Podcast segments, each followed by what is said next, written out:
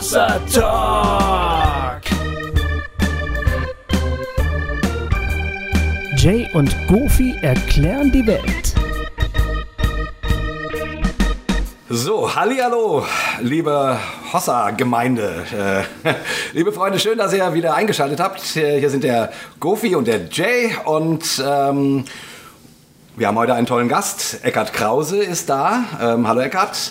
Hallo. Ähm, wir wissen jetzt noch gar nicht so genau, wann diese Folge erscheinen wird, weil das ist nämlich so, der Eckert ist gerade bei mir in der Gemeinde zu Gast und macht dort so eine Woche zum Thema, ähm, was Luther wohl sich mit den vier Solas gedacht hat. Und da habe ich mir gedacht, das wäre eigentlich die perfekte Situation, um ihn mal zu einem Hossa Talk zu kriegen, weil äh, er leider nicht bei uns um die Ecke wohnt und ähm, naja, und ich kenne den, ich kenne den, den Eckart aus äh, der Ferne oder hier bei uns in der Gemeinde war der schon öfters als Gast.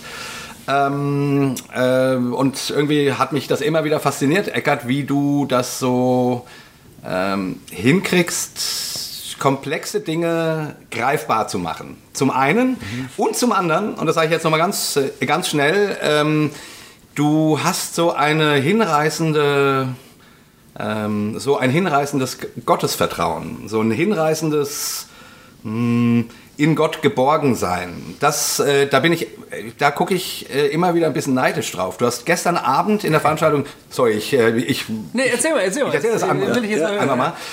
Gab es eine Frage, äh, da wurde gefragt, Eckhard, wenn du Jesus eine Frage stellen könntest, du würdest neben ihm im Bus sitzen und du könntest ihm eine Frage stellen, was würdest du ihn fragen? Und in meinem Kopf gingen, da kam gerade, oh Gott, oh welche sortiere ich aus jetzt? Da, da kam 100. Brrrr. Und du hast gesagt, ich würde ihn gar nichts fragen. Ich, ich würde mich einfach freuen, dass ich bei ihm bin. Ja. Und da habe ich gedacht, das kann ja wohl nicht wahr sein. Und das finde ich sehr faszinierend. Ähm, also ihr merkt, ich mag den Eckhard Krause sehr, sehr gerne. Und ähm, deswegen machen wir heute auch kein riesen Geplänkel. Äh, Nee, wir starten direkt rein. wir wissen ja auch eh nicht, wann die Folge erscheint. Das, äh, das, äh, das finden wir noch raus irgendwann. Ähm, sondern sagen erstmal, hallo, schön, dass du da bist. Schön, dass du da bist. Wirklich. Ja, ich bin gern gekommen. Mhm. Es, wird- es werden dich nicht viele kennen, aber es werden einige Hörer sein, die dich in den vergangenen Jahrzehnten, kann man eigentlich sagen, Ja. sicher Ja, hier ja. und da getroffen haben. Warum? Warum wie, wie, wie kam es dazu? Wie konnte das Ich bin passieren? 40 Jahre unterwegs. Ähm, Wie alt bist du denn? Ich, ich bin jetzt 73. 73. Ja, genau. Und werde im nächsten Jahr mit meiner Frau goldene Hochzeit feiern. Wow. Und früher habe ich gedacht, boah, mit 73, da muss man stinkalt sein. Und das ist ganz eigenartig. Ich fühle mich äh, sagenhaft jung und Ja. wohl und glücklich. Mhm. Ja, ähm, ich habe Zugang zum Glauben gefunden äh, im Orient. Ich äh, war Orientteppichkaufmann, hab, wollte als Einkäufer im Orient arbeiten, mich selbstständig machen. Und es hat auch gut funktioniert. Und dann äh, hatte ich eine christliche Tradition, ein christliches Elternhaus, von dem ich mich also innerlich und äußerlich verabschiedet hatte. Das war mir alles viel zu eng und äh, führte mich am Leben vorbei, hatte ich den Eindruck. Ich bin inzwischen mit meinen Eltern versöhnt, sie leben auch nicht mehr. Aber das war so meine Tradition. Ne? Und der habe ich abgeschworen, ganz und gar. Mit 15 habe ich in der amerikanischen Gedenkbibliothek in Berlin Hegel, Hegel, Nietzsche, Feuerbach äh, versucht zu verstehen. Da Ja. war ich 15 und ich war überhaupt kein Intellektueller. Und bin dann bei Bertrand Russell hängen geblieben. Ah ja. Warum ich kein Christ bin. Das Ja. steht heute noch bei mir im Bücherschrank, obwohl er es auch besser weiß, der ist auch schon tot.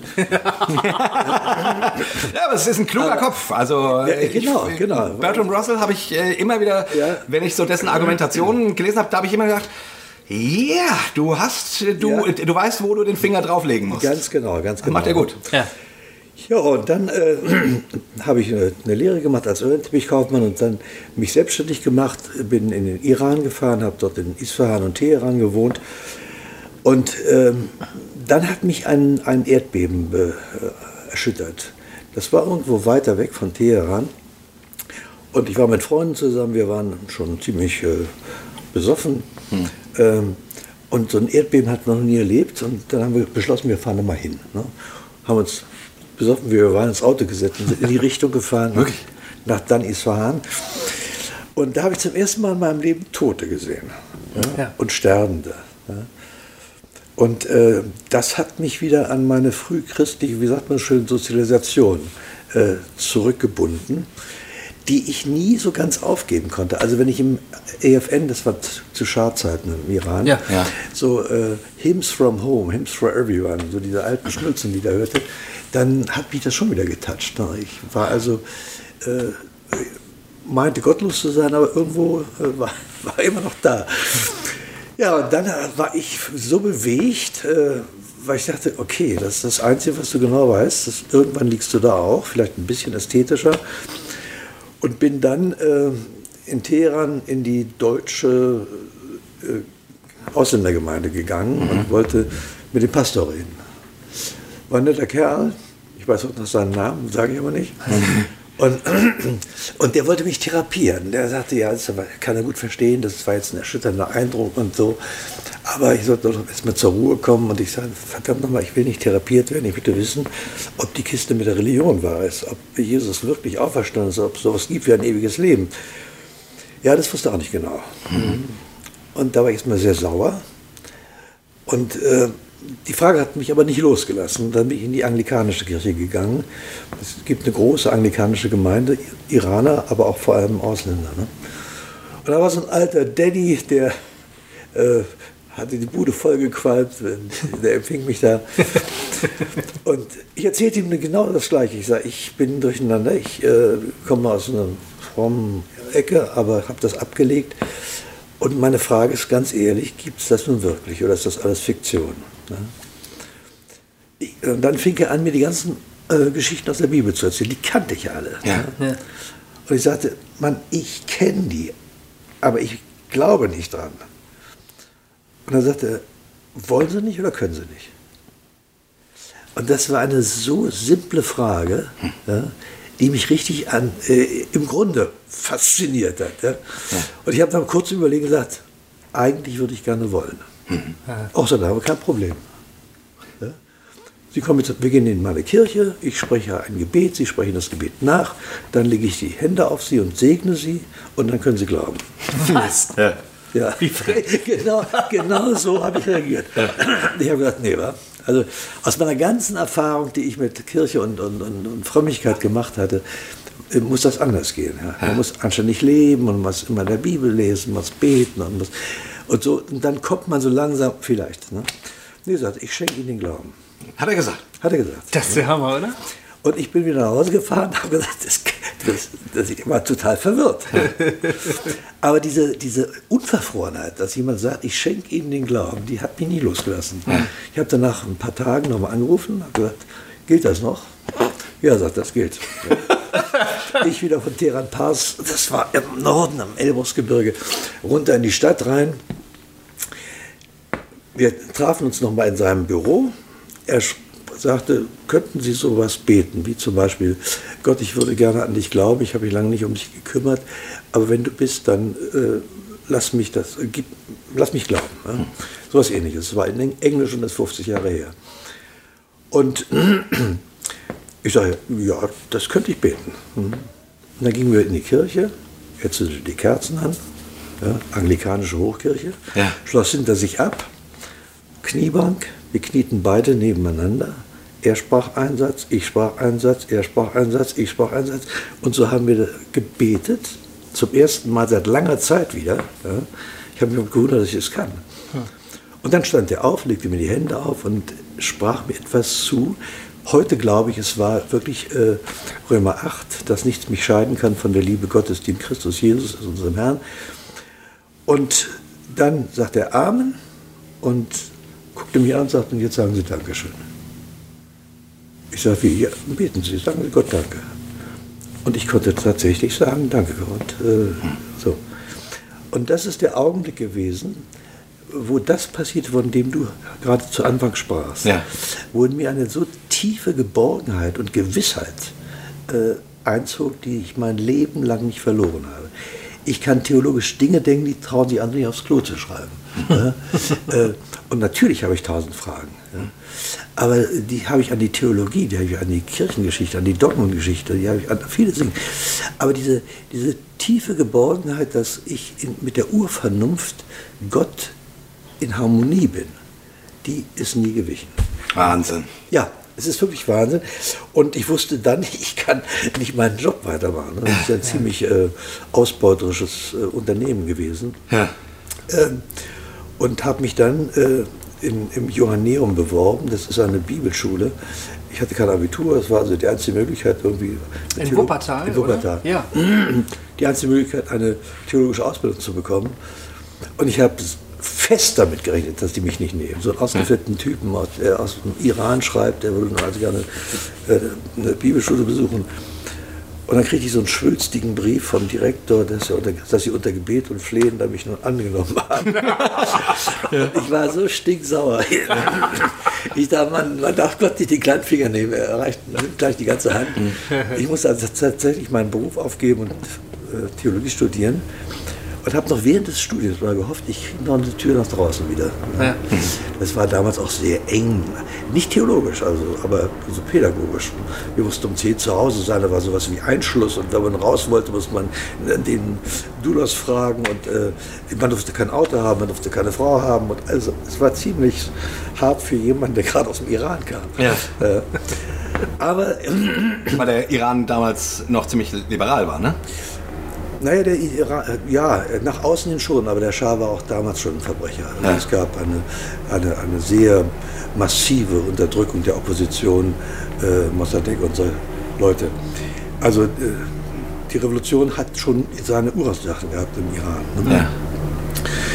Ja, und das, die Tür raus gab es nicht. Ich musste also jetzt den, den sauren Apfel beißen, mit einem kleinen Gehalt als Jugenddiakon äh, in der Kirche zu arbeiten. Wie, wie lange ging die Ausbildung? Wie, wie lange dauert Drei das? Jahre. Drei Jahre. Es war eine grundsolide Ausbildung. Also ich äh, kann nur empfehlen, das ist eine Anstalt des Johanneum, Respekt. Also so solide. Ich habe mich nie den universitär ausgebildeten Theologen äh, zurückgesetzt gefühlt. Ach ja. Ja. Also äh, Griechisch natürlich, aber dann eine, eine bibelkundliche äh, Lehre. Wir haben also den ganzen Römerbrief gelesen, wir haben das Matthäus-Evangelium gelesen und übersetzt. Und äh, also eine saubere, gute Theologie und das hat sich bis heute nicht geändert. Mhm. Und das war so der Grund meiner, äh, meiner theologischen Ausbildung, ne? Ja. auf der ich aufbauen konnte, dann ganz tolle. Ja, vielleicht immer so viel. wa? Ich könnte ja stundenlang erzählen. Ja, das ist total faszinierend.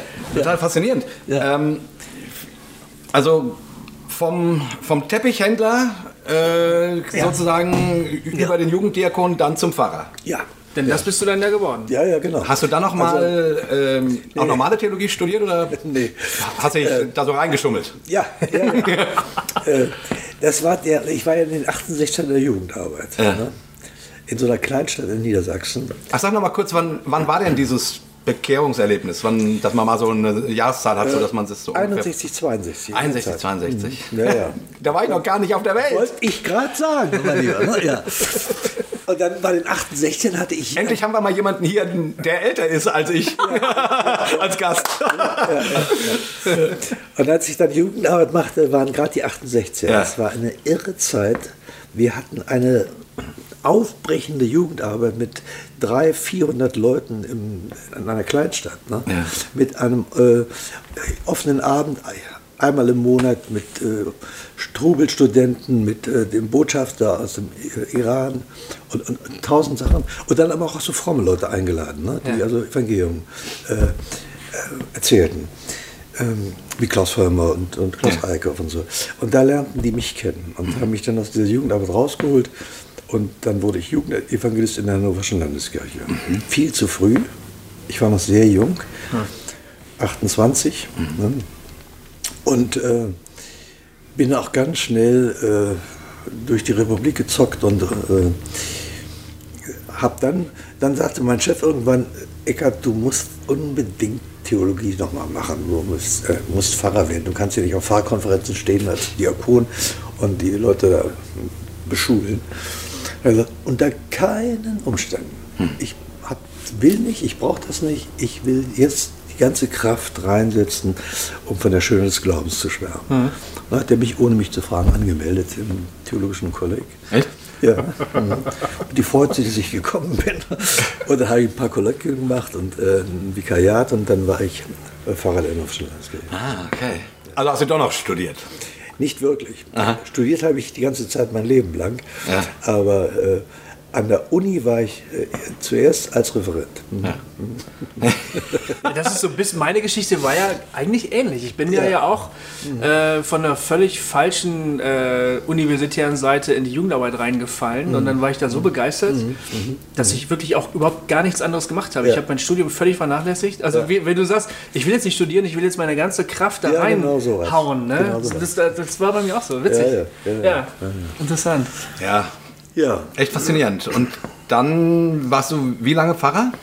Zehn Jahre. Zehn Jahre. Und zwar haben wir eine kleine Gemeinde ausgesucht, zusammen mit der Kirche, weil ich eine Vision hatte. Ich wollte eine, ein, ein Zentrum haben, in dem junge Leute kommen können und mit uns zusammen leben. Also Glauben nicht nur verbal vermitteln, sondern auch personal in einem Lebensvollzug. Ja.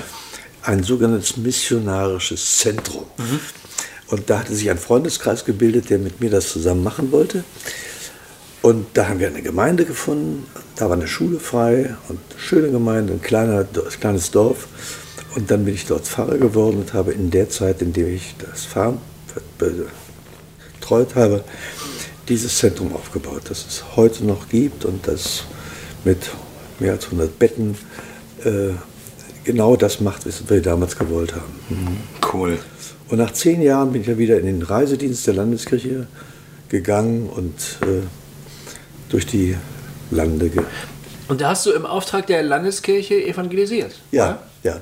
Manche Leute glauben ja, das ist ein unvereinbarer Widerspruch. Landeskirche und Evangelisieren. Naja, äh, ich bin auch schon von Bischöfen gefragt worden, was das eigentlich soll. Aha. Ja, also auch an hannoverschen Bischöfen. Ja. Aber es gab auch hannoversche Bischöfe, die äh, ja geradezu äh, hingerissen waren von der Art, wie wir äh, evangelisiert haben. Ja. Mhm. Mhm. Dann nenne ich jetzt keinen Namen. Du machst es wieder. Du, oder du immer noch. Du evangelisierst ich immer noch. Ich bin im Ruhestand, wie man sieht. Ja. ja. Aber äh, eine Leidenschaft kann man nicht pensionieren. Ja. ja. ja. Und es macht mir unheimlich Freude. Ich bin ja kein, ich bin kein kontemplativer Typ. Das waren so die Kreise, in denen ich in Hermannsburg war, die im Kloster meditieren und, und so weiter. Das bin ich nicht. Ich kann mitten auf der Verkehrsinsel hm. meditieren. Und die, die, die tiefste äh, Jesus-Nähe erfahre ich, wenn ich von ihm schwärme. Hm. Ja? Also am Pult, hm. wenn du so willst. Ja? Dann bin ich eigentlich weg. Dann bin ich gar nicht mehr da. Das ist faszinierend. Das geht mhm. mir ganz ähnlich. Also mhm. ich bin, ich bin ja, ne, habe ich ja auch vorhin im Vorgespräch kurz erzählt, eben einer, ich mache mir ja unendlich viele Gedanken. Ich höre tausend Gedanken und, und meine Fragen an, du hast es vorhin gesagt, an die Theologie, an Auslegungen und so weiter, die, die gehen mal von hier nach da und so weiter. Mhm. Unsere Hörer wissen das ja alles, weil die kriegen das ja ab. Mhm. Ähm, aber der Punkt, wo ich also wenn ich sozusagen dann von Jesus erzähle, ähm, wenn ich predige und gerade beim Predigen, mhm. da nicht, dass die Fragen aufhören, ähm, aber sie kommen zur Ruhe. Mhm. Und da geht mir plötzlich der Glaube auf. Mhm. Und die Schönheit dessen, dass ich, ähm, dass ich mich daran begeistern kann, mhm. an einen Gott glauben zu dürfen. Mhm. mhm. Was ich manchmal in meinem stillen Kämmerlein ist das ganz brüchig. Mhm. Mhm. Und wenn ich auf der Kanzel stehe, witzigerweise, äh, ergreift mich das. Und das finde ich total faszinierend. Also ich, ich, äh, das ist auch meine Erfahrung, will ich damit sagen. Also ich habe das, äh, geht, geht mir auch so. Ja, ja, ja. Habe ich ehrlich gesagt noch nie so reflektiert, aber wo du es gerade sagst. Mhm, mhm, mhm, Liegt das an eurer Persönlichkeit? Oder, oder, passiert da geistlich äh, was? Kann man, äh nee, es passiert schon geistlich was, aber es liegt auch an der Persönlichkeit. Ja. ja. Also äh, mein Neffe Burkhard Krause ist ja, war auch äh, Regionalbischof in Osnabrück. Äh, wenn der predigt, dann hätte ich am liebsten auf dem Schoß gesessen und mitgeschrieben, alles mitgeschrieben. Eine, eine dolle Art zu predigen Äh, und ich habe ihn immer beneidet. Ja. Jeder Satz war druckreif. Ja. Ja. Und wir haben auch eine ganze Menge zusammen gemacht in der Landeskirche, Pastoren in den ersten Amtsjahren geschult. Und am Ende dieser Schulung, als wir dann sagten, jetzt ist genug, haben wir dann zusammengesessen und ich sagte, Burkhard, weißt du, du es war immer für mich eine Anfechtung, mit dir zusammenzuarbeiten. Ich habe dich bewundert, wie du also Dinge präzise auf den Punkt bringst, theologisch, aber auch rhetorisch hervorragend. Dann guckt er mich an und sagt, du, ich habe dich jedes Mal bewundert. Ich habe mich fast immer geschämt, wenn du da äh, vor den Leuten standest und mit den Leuten kommuniziertest und, und, und, und Wege gegangen bist, die waren auf meinem Konzept nicht drauf. Ja. Ja, so. Und da habe ich gemerkt, es, ist, es hat was schon mit dem Charakter zu tun, mhm. aber es äh, ist auch ein Frömmigkeitsstil. Mhm. Mhm. Ja. Mhm. Ah, faszinierend. Kann man über das reden, was du mit Thorsten zusammen äh, genau.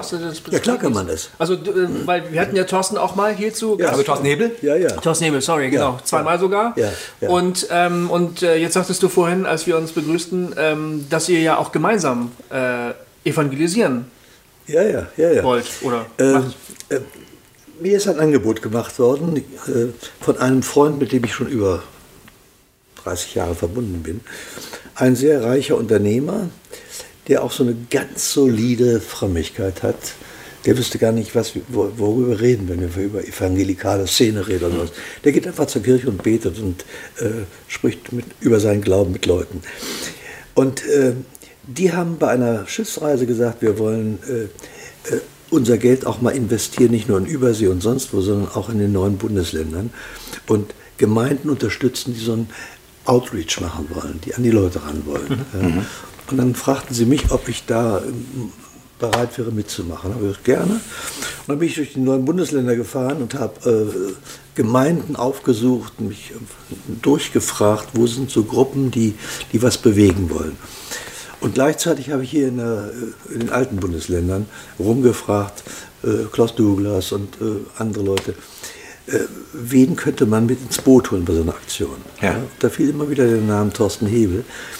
Wir sind uns mal begegnet bei so einem Kongress in Berlin, aber er konnte sich kaum daran erinnern. Ich wusste nicht mehr, wie er aussah. Also, wir hatten also kaum Kontakt, obwohl er über einen Freund immer wieder von mir gehört hat.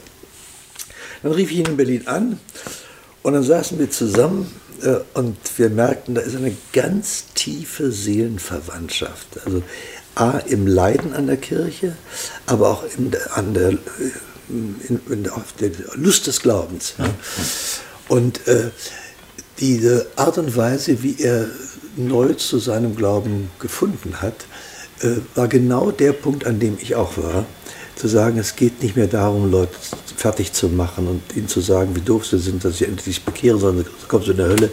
Sondern es geht darum, Menschen äh, mit, mit, mit Wohlwollen und mit, mit Achtung zu begegnen und ihnen mitzuteilen, dass sie längst von Gott geliebt und Erlöste sind. Sie müssen es nur wissen mhm. und sich daran freuen. Und da waren wir so plötzlich auf einer Ebene und lagen uns in den Armen und sagten, ja, wir müssen was zusammen machen. Mhm. Dann haben wir den Klaus André Eickhoff noch ins Boot geholt und Alexander Gard. Äh, und haben dann so ein Team geformt und haben zusammengesetzt und überlegt, welche Formen müssten wir anwenden in den neuen Bundesländern, haben dann auch Leute aus den Gemeinden, mit denen wir arbeiten, gefragt und haben dann so ein ganz eigenartiges Konzept entwickelt, nicht so frontal, mhm. ja, sondern ich sage mal so eine Mischung zwischen Zimmerfrei und Kochshow. Mhm. Ja. Äh, also eine kommunikative Form und haben dann in Greifswald jetzt das erste Mal angefangen, ein Zelt aufgebaut, mitten in der Plattenbausiedlung, in die die Gemeinde hineinwirken will. Ja.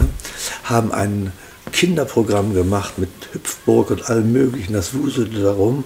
Und dann hat Thorsten seine Bluebox aus Berlin mitgebracht, acht Leute, ganz, ganz feine, fähige Leute, Schauspieler, äh, Tänzer, Musiker. Ja. Und die haben dann so Workshops gemacht mit ja. den Kids. Äh, und ich habe nur gestaunt, was die aus diesen Kindern da rausgeholt haben. Ja, wirklich Sozialweisen. Ja. Dann abends eine Veranstaltung, in der äh, auf dem Podium Leute äh, äh, diskutierten über ein Sachthema und äh, das mit Glaubensfragen in Verbindung gebracht haben. Und da waren dann Special Guests die jeden Abend anders waren und für die wurde extra gekocht. Und dann war hinten eine Küche aufgebaut und ein Koch hat die ganze Zeit da hinten gewuselt und dann für, als das, die Diskussion fertig war, wurde dann serviert. Und im Großen und Ganzen ist das ganz gut gelungen. Wir haben aber gelernt, was wir falsch gemacht haben und werden in der nächsten Station noch manches anders machen. Aber eine Form von Evangelisation, wo äh, die ich vorher nie gemacht habe. Also wo auch nicht die Predigt im Vordergrund steht sozusagen. ne? Genau so, Ja. sondern wo die ganze Veranstaltung predigt. Ja. Es gab ein Essen für die Leute. 300 Leute haben da gegessen, ne? an Tischen, weiße Tischdecken. Ja? Äh, der, wir wollten Wertschätzung äh, rüberbringen Ja. und das ist auf jeden Fall gelungen. Ah, stark. Ja. Also wir saßen jetzt kürzlich sagen wir, wir müssen vieles anders machen, wir wissen auch was und wir sind gespannt, wie es weitergeht. Ja. Und unsere äh, Sponsoren sagen, probiert, probiert. ne? Stark. Ja, Wow. Doch, doch, das ist wirklich stark. Das klingt echt äh, faszinierend. Also wir, wir fragen uns ja auch immer mal wieder, oder das steht auch noch auf dem Zettel, darüber noch mal eine ganze Sendung zu machen. Ähm, ja, wie, wie kann man heute noch missionieren? Wie funktioniert das? Ne? Gofi war ja Evangelist. Ich habe mit, ähm, mit, mit, NIM, mit NIM 2 Super 2 früher Bekehrungsaufrufe gemacht und so weiter. Ja. Haben wir ja auch mit dem Thorsten schon mal intensiv drüber ges gesprochen. Und unser Gefühl ist eben auch, diese Zeit, wo man, keine Ahnung, sich wie in, den, wie in den 60ern sich auf eine Bananenkiste stellt und die Leute anpredigt, die sind irgendwie rum. Das funktioniert so nicht mehr. Ähm, Ja, ja und nein. Also ich glaube nicht, dass es eine Formfrage ist, die, Ja. über die wir reden müssen. Das ist auch eine Formfrage. Es ist eine Frage, mit welcher Theologie Evangelisation auftritt. Ja? Und da müssen wir was ändern. Ja? Da muss nochmal richtig gründlich nachgedacht werden, ob wir eine reformatorische Theologie haben, äh, die den Menschen äh, als den Erlösten, von Gott geliebten, äh, Römer 3, Christus ist für uns gestorben, da wir noch Sünder waren. Wir haben es also mit Menschen zu tun, die geliebte Kinder Gottes sind und das wissen sie nicht. Und wenn wir mit ihnen zusammen aufsuchen, die, die Plätze, ich habe da gestern von geredet, äh, wo, sie, wo Gott in ihrem Leben längst präsent ist, sie können das bloß nicht erkennen und nicht deuten, ja, dann geht man anders mit jemandem um, als wenn man ihn äh, erlösen will, weil er sonst in die Hölle kommt. Genau, Ja? Genau. Ein totaler anderer Umgang. Und ich denke, da, da muss gearbeitet werden. Die Evangelisation braucht eine, eine reformierte Theologie. Oder reformatorische. Hm. Wahnsinn, wenn, wenn du sagst, wenn du das Wort reformat, reformatorisch sagst, reformiert, da Mhm. will ich eigentlich gerade die Hände an die Hosennaht legen und, und so militärisch grüßen, weil ich denke, das ist so dieses ganz starre Gebäude, Denkgebäude, was ich mal kennengelernt habe, wo, wo das, das verbinde ich eigentlich mit konservativ, mit einem hohen Anspruch an den Menschen und so. Aber ich glaube, du hast eine andere äh, Ja, Vorstellung. total andere Vorstellung. Ähm, äh, ich sagte ja vorhin im Vorgespräch, äh, für mich ist äh, Luther ganz nah bei den, bei, in diesem Leben ver, verwurzelt. Ja, ein, Ami, äh, ein, ein, ein Inder hat mir mal gesagt, als ich ihn fragte, warum er Lutheraner ist, Luther is close to the reality of life. Ja, ist ganz dicht am Leben. Äh, und hat auf der einen Seite eine, eine innige Jesusliebe und auf der anderen Seite einen ganz äh, dezidierten Weltbezug. Da hat er sich zwar manchmal sehr verrannt, ja, aber das schuldete äh, der Zeit. Ne? Äh, und die, ähm, in dem Weltbezug hat er sich verrannt. aber wie, ja, aber wie. Ne? Judenfrage und Hexenverbrennung Ja. und der Bauernkrieg und solche Sachen. Ja. Das hat ihn auch sehr, sehr äh, im Alter umgeworfen und äh, ihn schwermütig werden lassen. Aber in der Theologie hat er äh, dieses allein aus Gnaden. Ja, du hast nichts, aber auch gar nichts, was du dazu tun kannst, sondern der Glaube ist ein Geschenk, eben so wie ich das selber erlebt habe. Ja. das ist so dezidiert und so klar bei Luther und äh, da, die, da, da muss die, Theolo- äh, die, die Evangelisation äh, lernen, an der Stelle. Mhm. Ja.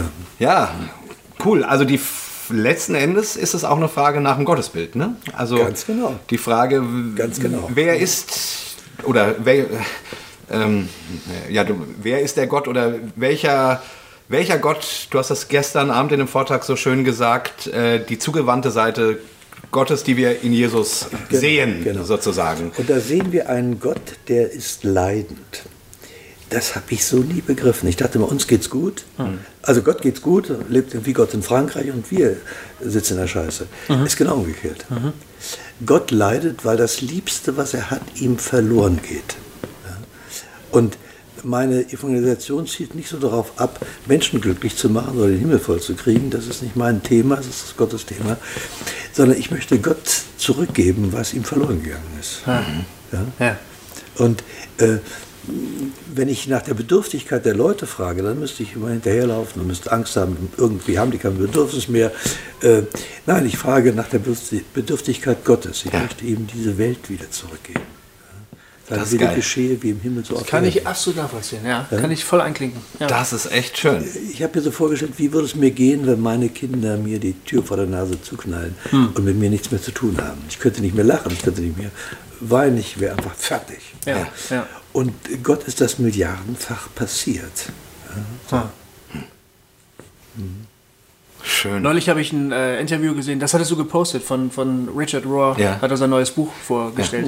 Und da hat er gesagt, ähm, wir haben ein Problem, wenn wir uns Gott immer nur als den allmächtigen Gott, also Almighty God Ja, vorstellen. ja, Ähm, wir sollten ihn auch wieder als den All-Suffering God, Ja. als den, als den Ja. Allleidenden Ja, eigentlich ja, sehen. Genau so. Weil er uns da Genau. überhaupt erst nahe Ja, kommt. Ja, ja, Ja.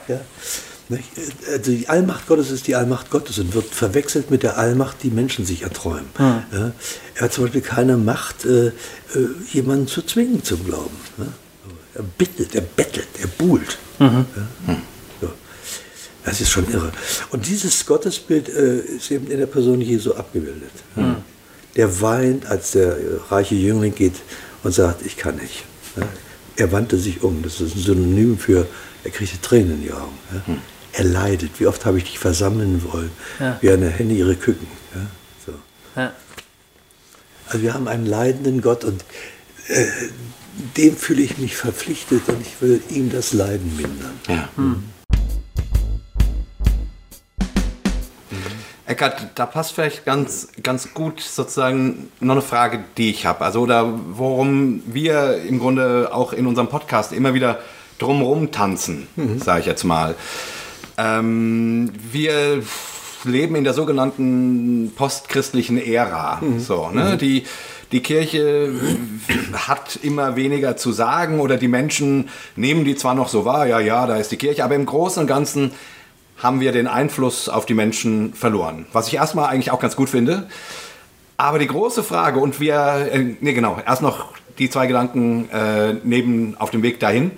Ähm, wir Christen, habe ich so das Gefühl, wir, wir sind gerade am Rumwuseln und denken, ja, scheiße, was machen wir jetzt mit der neuen Situation? Irgendwie, früher hatten, früher konnten wir den Leuten einfach sagen, so ist es und, äh, und die haben genickt, brav und das machen sie heute nicht mehr. So, und jetzt, keine Ahnung, äh, und mein Gefühl ist, der, dass dieser, dass der Streit darum, äh, was nun die Wahrheit ist, der hat sich jetzt in die Kirche verlagert. Also sprich, wir kämpfen miteinander da, darum, wer nun ähm, der rechte, wahre Christ ist. So. Und meine große Frage, die ich mir immer wieder stelle und auf die ich persönlich auch noch nicht wirklich eine Antwort habe, deswegen für jemanden, der nun auch schon so lange mit dem Glauben geht wie du und eben auch durch Deutschland gereist ist, ich, ich sehne mich so sehr danach, ähm, eben tatsächlich, wie du es gerade ausgedrückt hast, Menschen die Liebe Gottes zu zeigen und das auch miteinander als Christen zu leben und irgendwie, äh, dass das sichtbar wird. Ich merke aber, dass das sehr, sehr bruchstückhaft ist, was ich da so veranstalten kann oder tue oder so. Was brauchen, was braucht die Christenheit im Jahre 2016, 17, 18, 19, 20? Wo würdest du sagen, sollten wir unseren Finger drauflegen, dran arbeiten oder, oder, was brauchen wir, um damit Glaube wieder lebt? Also Erfahrbar die, wird. die Kirche, die Christen müssen in der Postmoderne ankommen. Lyotard, der den Begriff ja geprägt hat, Postmoderne, sagt, die Menschen wollen keine großen Erzählungen mehr. Hm. Ja?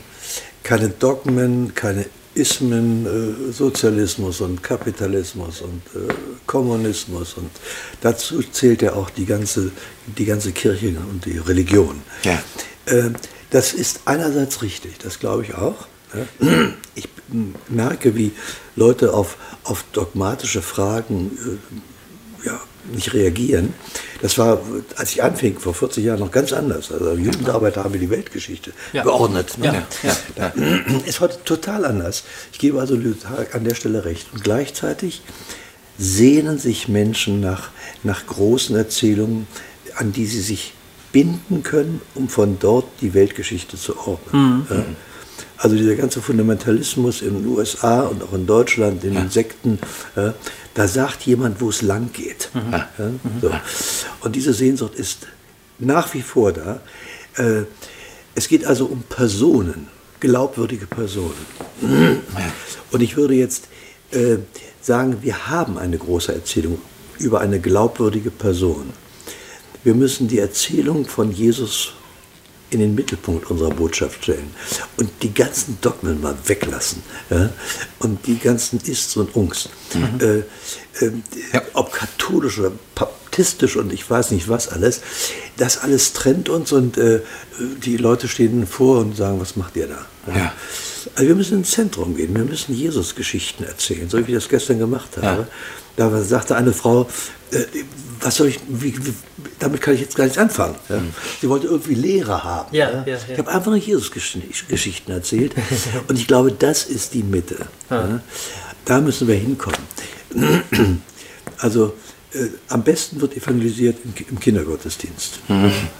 Wenn man Jesus-Geschichten glaubhaft erzählt, äh, Fragen, die ein Mensch hat, äh, am Rande mitbedenkt, ehrlich bedenkt, wie ich das gestern gemacht habe zur Frage der Auferstehung, zu sagen, das ist tatsächlich denkbar, verdammt normal. Das ist nicht einfach nur, na, das muss man halt glauben, ne?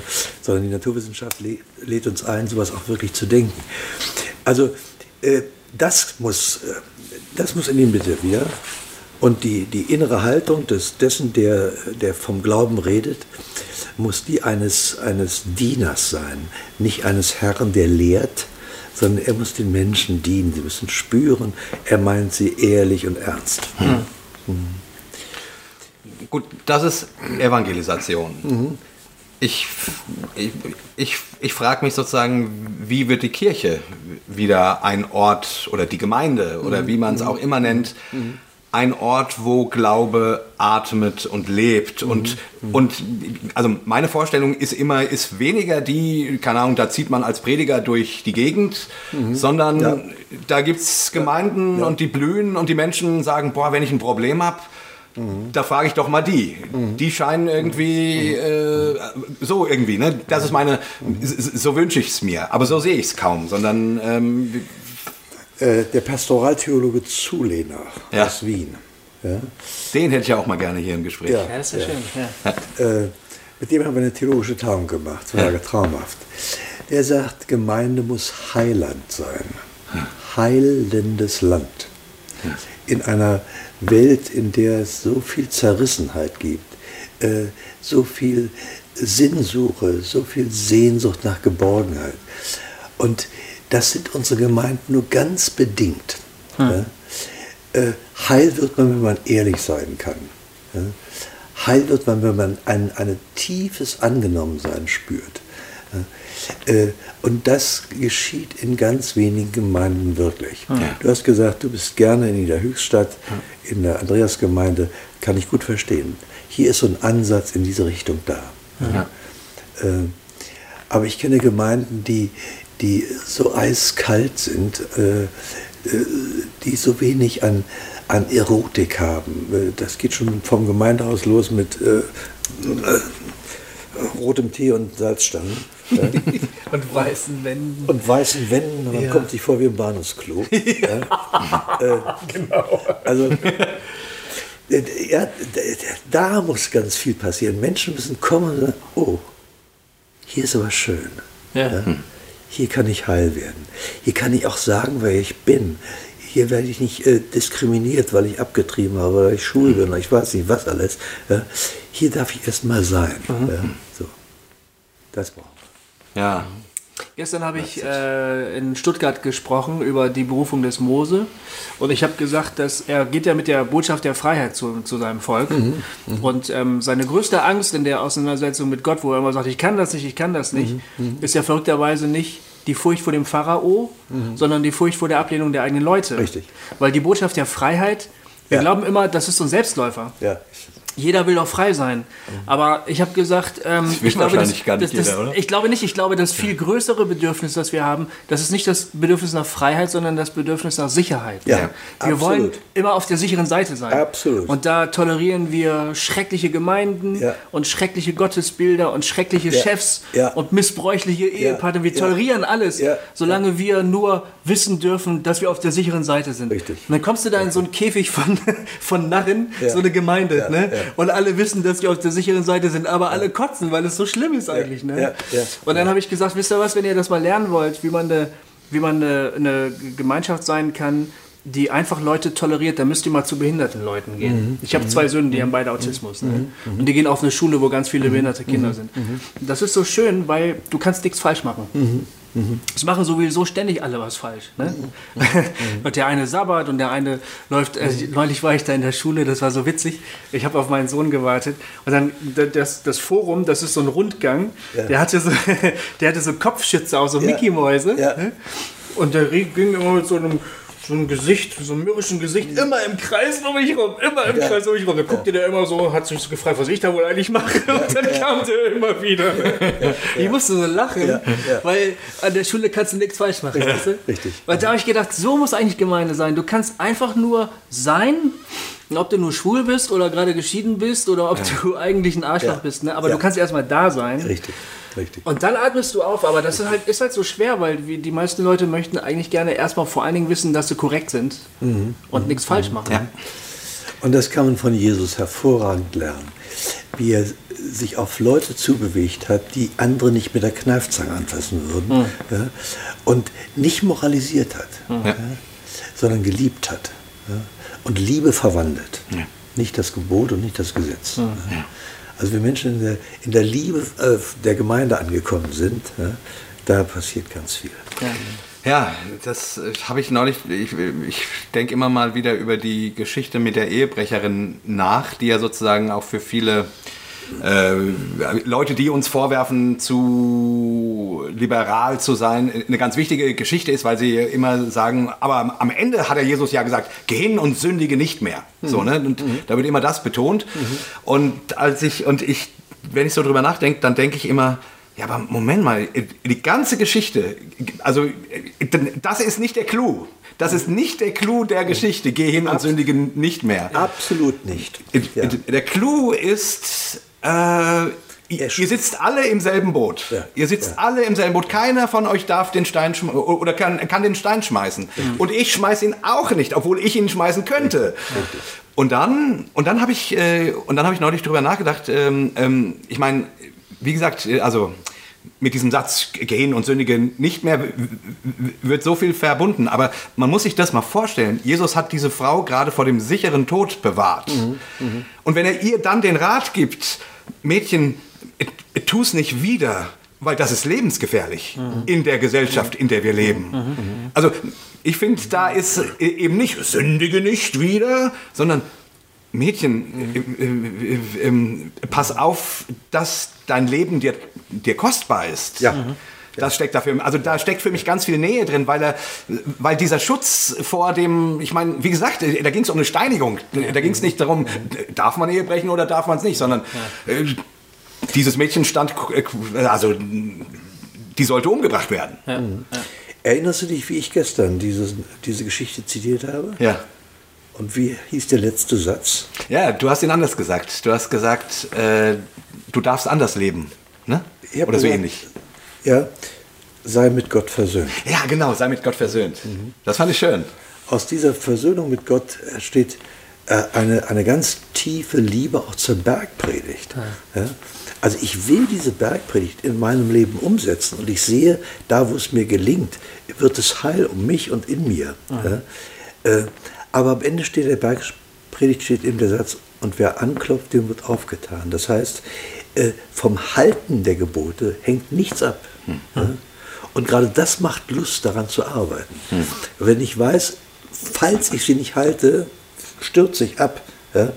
Dann fange ich erst gar nicht an. Und wenn ich weiß, man kann nie tiefer fallen als in seiner Hand, dann probieren wir doch mal das. Ne? Stimmt, ja. Ja. Stimmt. Das ist Sehr, wie, wie sehr beim schön. Klettern in den Kletterhallen, wenn du abgesichert bist. Genau Du so. weißt, dass du abstürzt. Genau so. Aber das macht ja, Ja, nichts. ja, ne? ja. Die Lust besteht im Klettern. Genau, Ja, ganz stimmt. genau so. stimmt. ja. Also erst wenn du das weißt, dann kommst du erst um in, in, in die Lust, sich mit den Geboten und mit der Bergpredigt zu befassen. Hm. Ja. Mhm. Und insofern sehe ich das ganz genauso. Dieser Satz, sündigen fort nicht mehr, ist, man guck doch mal, wie schön das ist, wenn du das hinkriegst, nach der Bergpredigt zu leben. Ja. Ja, wunderbar. Ja. Wir hatten ja eigentlich ein Thema, über das wir Ja. reden wollen, aber das war gerade so schön. Das aber war so schön. Wir können ja trotzdem nochmal äh, dahin kommen. Ich würde es auch Ja, gerne. total gerne. Ja. Ähm, weil du hast gestern gesagt, äh, als ich gefragt habe, was liegt dir denn gerade so auf dem Herzen, da hast du gesagt, äh, du würdest total gern über den Rechtsruck, den wir gerade Ja. äh, in unserem Land oder auf der ganzen Welt im Grunde das ist ein globales Phänomen. ist ein globales Phänomen, haben ja. noch ein bisschen drüber reden. Und das interessiert uns natürlich auch. Und äh, Ja. jetzt, ich weiß nicht, ob die Wahl in Amerika nun schon ausgegangen ist oder, oder also vermutlich, wenn die Sendung ausgestrahlt wird, ist sie schon ausgegangen. Wir wissen noch nicht, wie sie ausgeht, weil wir noch davor sind. Aber ähm, Also selbst wenn Trump nicht gewählt wird, was ich hoffe und was ich auch denke, Ja. äh, dann äh, muss die amerikanische Gesellschaft tief nachdenken, wie es überhaupt dazu kommen konnte, so einen Mann äh, als Kandidat äh, an die Spitze zu stellen. Ja. Ja, das macht mir wirklich Sorge. Also mir macht nicht Sorge äh, die vielen Flüchtlinge hier. Mir macht nicht Sorge die Auseinandersetzung mit, der, mit den anderen Kulturen äh, und mit anderen Religionen. Äh, ich habe Freunde, die sind Muslime und wir verstehen uns im Dunkeln.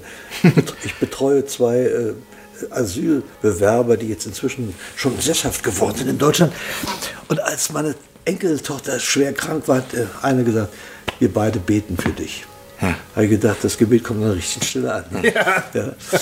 So. Also das ist alles nicht meine Sorge, sondern meine Sorge ist die Radikalisierung in der Politik und dieser beängstigende Rechtsruck in der, in der Politik. Äh, Ich dachte, dieser braune Sumpf wäre endlich ausgetrocknet, äh, aber da habe ich mich getäuscht. ja, Also, und das Schlimme ist, selbst in äh, christlichen, frommen Kreisen. Ja? Ja. Ich mache da eine Woche in einer Gemeinde und die sind alle begeistert von dem, meiner, meiner Predigt. Und dann sitze ich mit dem Kirchenvorstand zusammen und dann sprechen wir über äh, AfD und dann entpuppt sich da die Hälfte, ja, so richtig so. Ja? Und das macht, das macht mir Sorge und macht mir Angst und gibt mir Zorn auf die Lippen.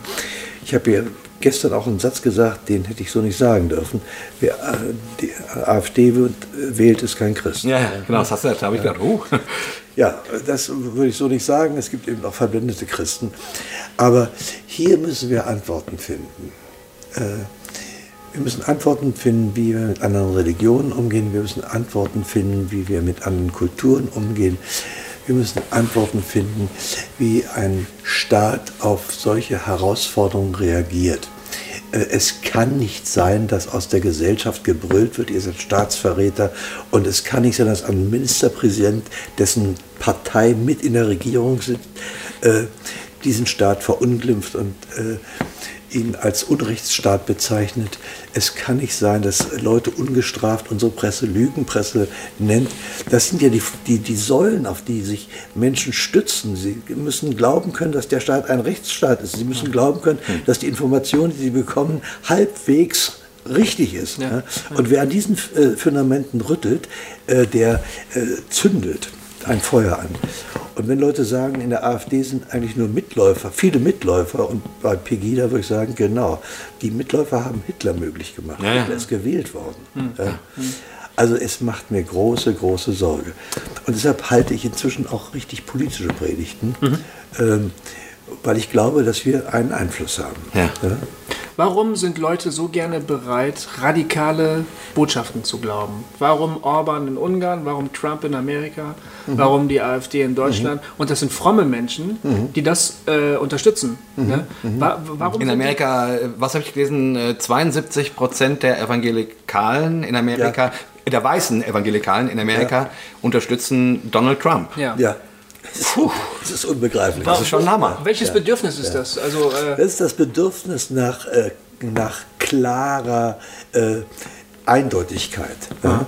Also die Freiheit, die uns der, der, der, Liberalismus gebracht hat, die Freiheit, die uns die Postmoderne äh, schenkt, äh, damit können Menschen nicht umgehen. Hm.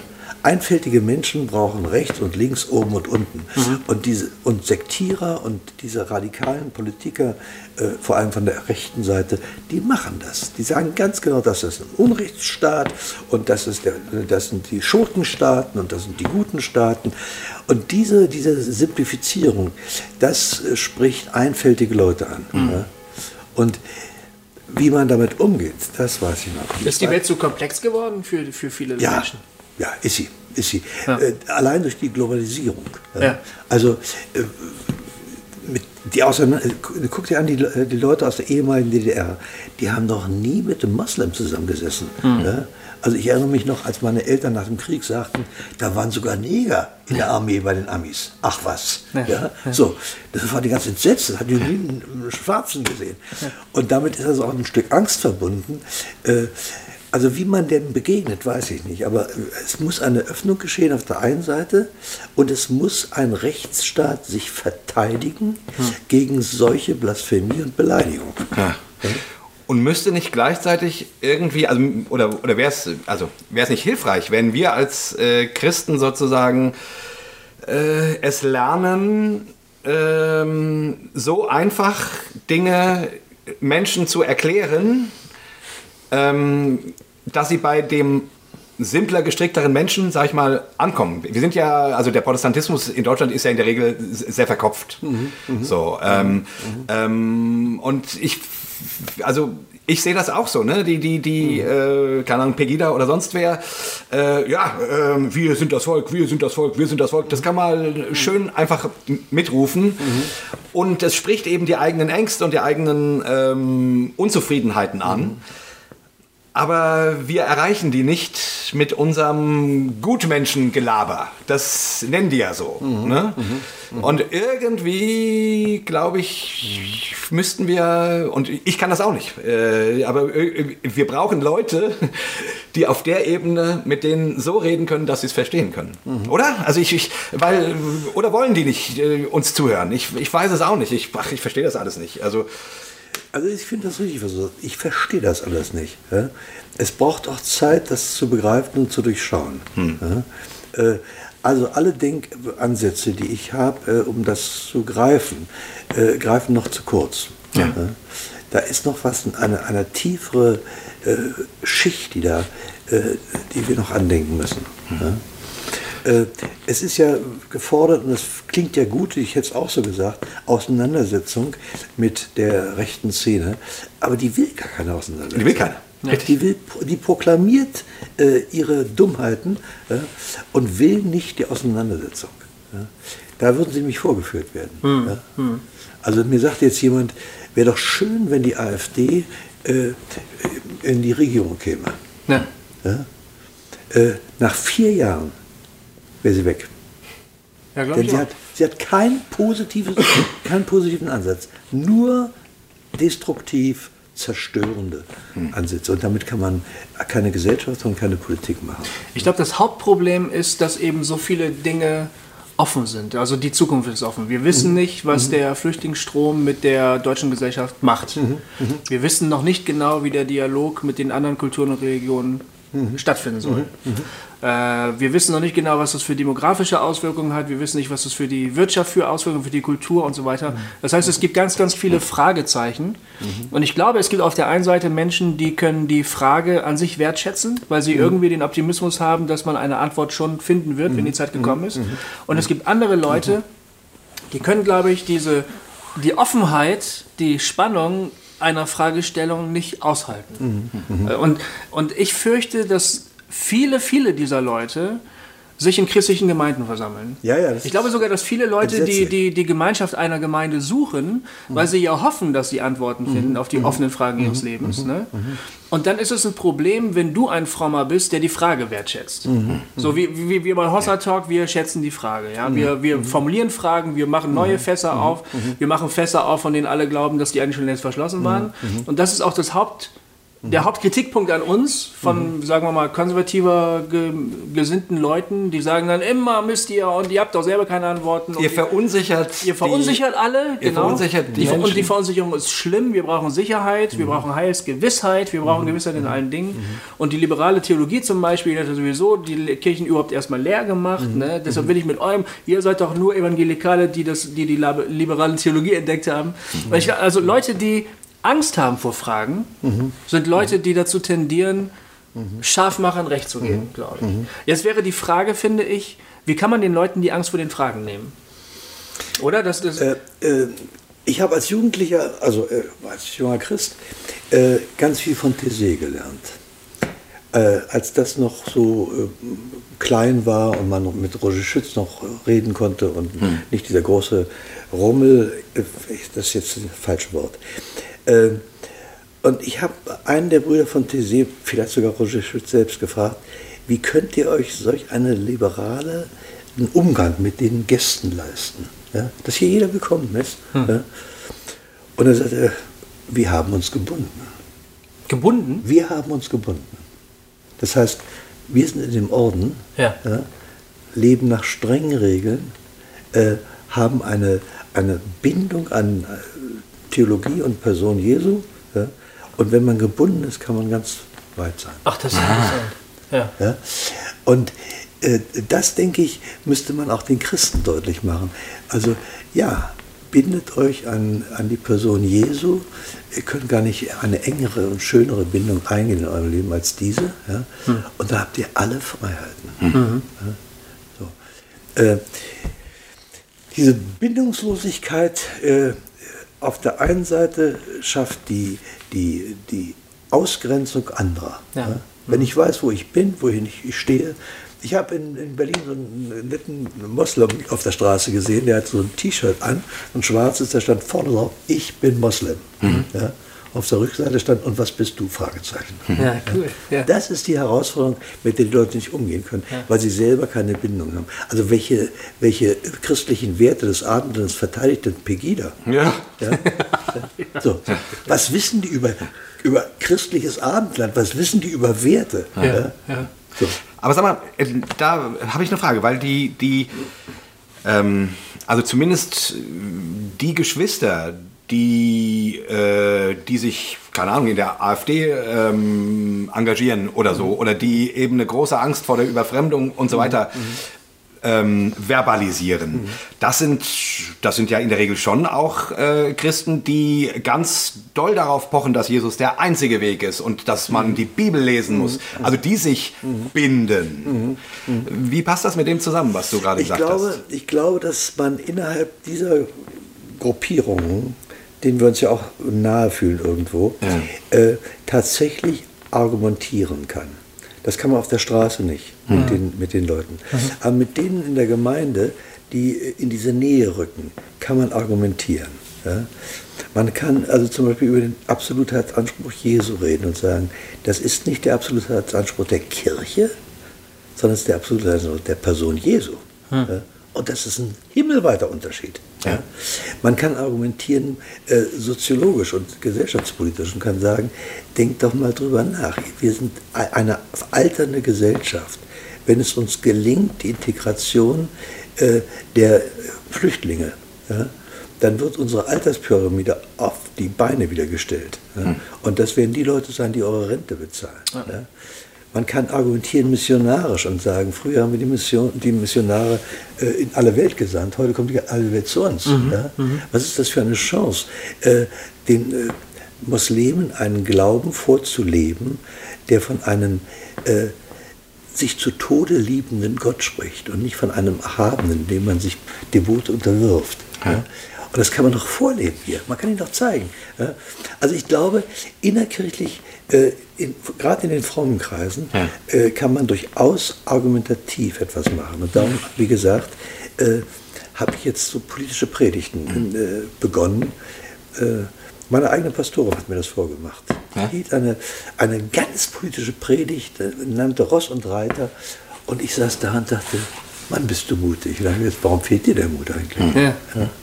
Aber, aber warum, ähm, äh, das war meine Frage, ähm, warum hat das äh, eben bei solchen Geschwistern oft den gegenteiligen Effekt? Also die binden sich ja, nämlich, dass sie Ja. eben genau Ja. die, genau die, äh, also die äh, Mhm. eben Absolutheitsanspruch und die Schrift und so weiter, das alles hochhalten. Und vorhin hattest du ja gesagt, wenn man sich bindet, dann kann man, äh, dann kann man loslassen. Also da kann man den anderen Freiheit geben. Ähm, und, aber bei denen äh, passiert ja ge- genau das Gegenteil, oder? Also wisst ihr, was ich meine? Ich weiß, Versteht ihr, du was ich meine? Ja, äh, man müsste nach der Art der Bindung fragen. Also wenn ich ständig, wenn ich gebunden bin an eine Sache, von der ich nicht ganz sicher bin, äh, dass sie mich ein Leben lang trägt und äh, fraglos äh, das Heil für mich in Zeit und Ewigkeit bedeutet, sondern wenn ich selber noch mit mein, meinem eigenen Heil äh, kämpfe und unsicher bin, ob das mit dem Glauben auch wirklich hält, ein Ja. Leben lang, Ja. ja, dann ist das eine falsche Bindung. Ich bin gewiss, dass nichts mich scheiden kann von der Liebe Gottes. Ich habe vorgestern, glaube ich, gesagt, ich füge noch einen Satz hinzu, selbst mein eigener Unglaube nicht. Mhm. So. Und das ist eine Bindung, die gibt mir eine Riesenfreiheit. Ja? Ja. Ich bin geborgen in Zeit und Ewigkeit. So. Mein Thema ist ein, zu Ende. Ja? Du würdest also quasi eigentlich sagen, ist der Rechtsruck, den man eben auch in christlichen Kreisen äh, zurzeit beobachten kann, ist ein theologisches Prob- Problem. Ja, äh, also ich denke, wir vertrauen einem Gott, der äh, diese Welt in Händen hält ja, und der zu seiner Zeit vollenden wird. Also jetzt brauchen wir doch nicht ängstlich zu werden. Ja. so. Wir nennen diesen Gott liebenden Vater. Also äh, was, weshalb fummeln wir ihn dazwischen? Es ist ein Unterschied, ob man sich an ein Bekenntnis bindet oder an die Person Jesus. Genau. Oder? Ganz genau, klasse. Ja. Ja, das dachte ich Ja. gerade, weil Ja. äh, es ist ja auch so, ähm, die, die Bindung ans Dogma geht immer einher mit Angst. Also Mhm. ich, da, da, von daher glaube ich, kommt auch ganz viel Kritik, wenn du Dogma in Frage stellst. Mhm. Oder wenn du sagst, wir müssen Theologie neu denken. Oder, oder wir haben möglicherweise Paulus missverstanden. Wir Mhm. müssen Bibelhermeneutik neu. Dann kommen ja ganz viele, dann, dann wird er recht scharf geschossen. Mhm. Ich glaube, dass da eine wahnsinnige Angst dahinter steckt, hinter der harten Kritik. Mhm. Weil die Leute sagen, wenn du mir mein Dogma klaust, dann klaust du mir meine Bindung. Richtig. Dann bin ich bindungslos. Richtig. Richtig. Und du sagst, es ist die Person Gottes ja. Und über den Rest können wir reden. Und der lebt. Und der lebt. Ja? Ja. Also wenn ich Marx verteidigen muss, Ja. dann äh, muss ich scharf argumentieren, der ist nämlich tot, der kann sich selber nicht mehr rechtfertigen. ja? Aber Jesus lebt. Hm. Ja? Und der wird, äh, wird, wird sich selber immer wieder verwirklichen Hm. und in die Herzen der Menschen hineinlieben. Also ich muss ihn nicht verteidigen, ich muss ihn nicht äh, äh, schützen. Ja? Ich finde das so faszinierend, ne? ähm, weil ich finde, das sieht man so gut im Leben von Jesus. Ne? Der ist ja ähm, sehr unsystematisch. Also, Absolut. also der hat überhaupt keine systematische Theologie verkündigt, sondern der, der hat mal hier Geschichten erzählt und Ja, dieses ja. und dann und dann von mir aus äh, eine sehr sehr scharfe Ethik und alles mögliche. Also der, der hatte schon natürlich zusammenhängende Gedanken, aber der hat, der hat keine Systematik verkündigt. Aber was der hatte, war eine totale gegründet sein in der Liebe Gottes. So ist es. Das merkst du aus jedem Augenblick, aus dem, was er macht, selbst wenn er wütend ist, merkst du, ähm, ähm, der ist in diesem, in diesem Vater Gott, äh, ähm, lebt und webt der. Und interess interessant finde ich eben da, daran, dass das bei ihm anscheinend eben eben keine bekenntnishafte Bindung, systematische Bindung ist, sondern irgendwie ein, ähm, deswegen habe ich ganz am Anfang unseres Gespräches Ja. so darauf abgehoben, ähm, was ich bei dir so faszinierend finde, weil ich spüre das da, ne? so, so dieses Ding, du, äh, und das erinnert mich da an Jesus, äh, ohne dich jetzt auf die gleiche Stufe heben, heben zu wollen. Ach was. Aber dieses, aber dieses, ähm, ähm, also undogmatische, an der Person Gottes hängen. Und äh, ich glaube, da, ich, ich, ich, das fehlt uns Christen ganz oft. Also wir nehmen die Bekenntnisse äh, oder die Dogmen sozusagen als Brücke. Die sind plötzlich unser Mittler. Die sind unser, unser, unser Mittler. Nicht mehr Jesus ist, ist unser Mittler, sondern das rechte Bekenntnis Ja, ist unser Mittler. genau, genau. Und wenn das dann angegriffen wird oder äh, irgendjemand ähm, dagegen argumentiert oder wie auch immer, dann kriegen wir Angst. So, so wie du es gesagt hast, ähm, Gofi. Aber ich, ich sehe das halt so bei Jesus. Der hatte eine undogmatische Gründung in Gott. Richtig. Und das finde ich, Ja. danach sehne ich mich auch. Ja. Ich habe das so nie formuliert, aber genau das ist es, was mich, äh, was mich treibt. Äh, ich sagte vorhin, dass ich eine, eine Jesus-Liebe und eine Jesus-Bindung habe und dass ich Dinge denken kann in, in, in der Theologie, traut sich gar keiner anzudenken. Ja. Ist Gott Person, ist Gott Sein, ist er beides, Sein und Person? Also die Frage von Thorsten Hegel zum Beispiel. Ja. Ja. So, kann ich alles denken. Ja. Wer in der Liebe bleibt, der bleibt in Gott. Aber Liebe ist eine Idee. Ist Gott eine Idee? Ist er eine Person? Ist er ein Sein? Die zugewandte Seite Gottes in der Person Jesu reißt mich hin, fasziniert mich. Äh, ja, das ist es. Ja. Halleluja. Wäre eigentlich ein schönes Schlusswort. Ja, Jubilate. Jubilate. Jubilate Deo. ja, genau. Jubilate, Theo. Genau. Eckart, es war fantastisch, dass du bei uns warst heute. Ja. Ich habe jetzt auch gar keinen, den muss ich jetzt, die Karte muss ich noch ziehen. Ich bin Ich wundere mich. Ich, Ich ja. wundere mich. Normalerweise hat Jay immer noch mal drei, fünf Sätze zum Schluss. Äh, nee. Immer wenn ich sage, wir müssen Schluss machen, sagt er, ja. Aber nee, das war so ein fantastisches Schlusswort gerade. Ja, ähm, ich bin zufrieden und begeistert und äh, Eckart, äh, genau das, was ich mir äh, oder was ich erahnt habe, dass äh, was passieren wird, wenn man sich mit dir mal zusammensetzt und ein schönes Gespräch führt, das ist herausgekommen. Du, es war Vielen auch, Dank. auch schön mit euch. Ich Ja. habe mich gefreut, euch beide kennenzulernen. Schön. Ja? Ja. Ja, Jetzt müssen wir dich mit unserem äh, infantilen äh, Brauch äh, konfrontieren. Genau. Wir, wir beenden jede Sendung mit einem dreifachen Hossa, ja, weil das so ist. los. das ist unser Ritual. Ja, ja. In diesem Sinne, Freunde, sagen wir auf Wiedersehen. Und bis in zwei Wochen. Ja.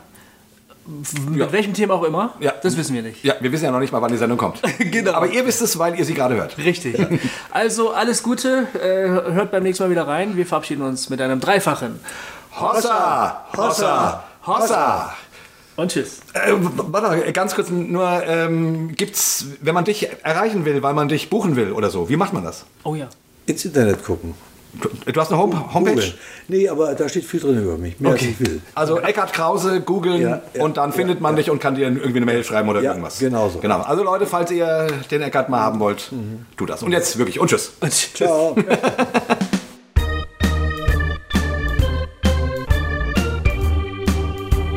Hossa Talk. Jay und Goofy erklären die Welt.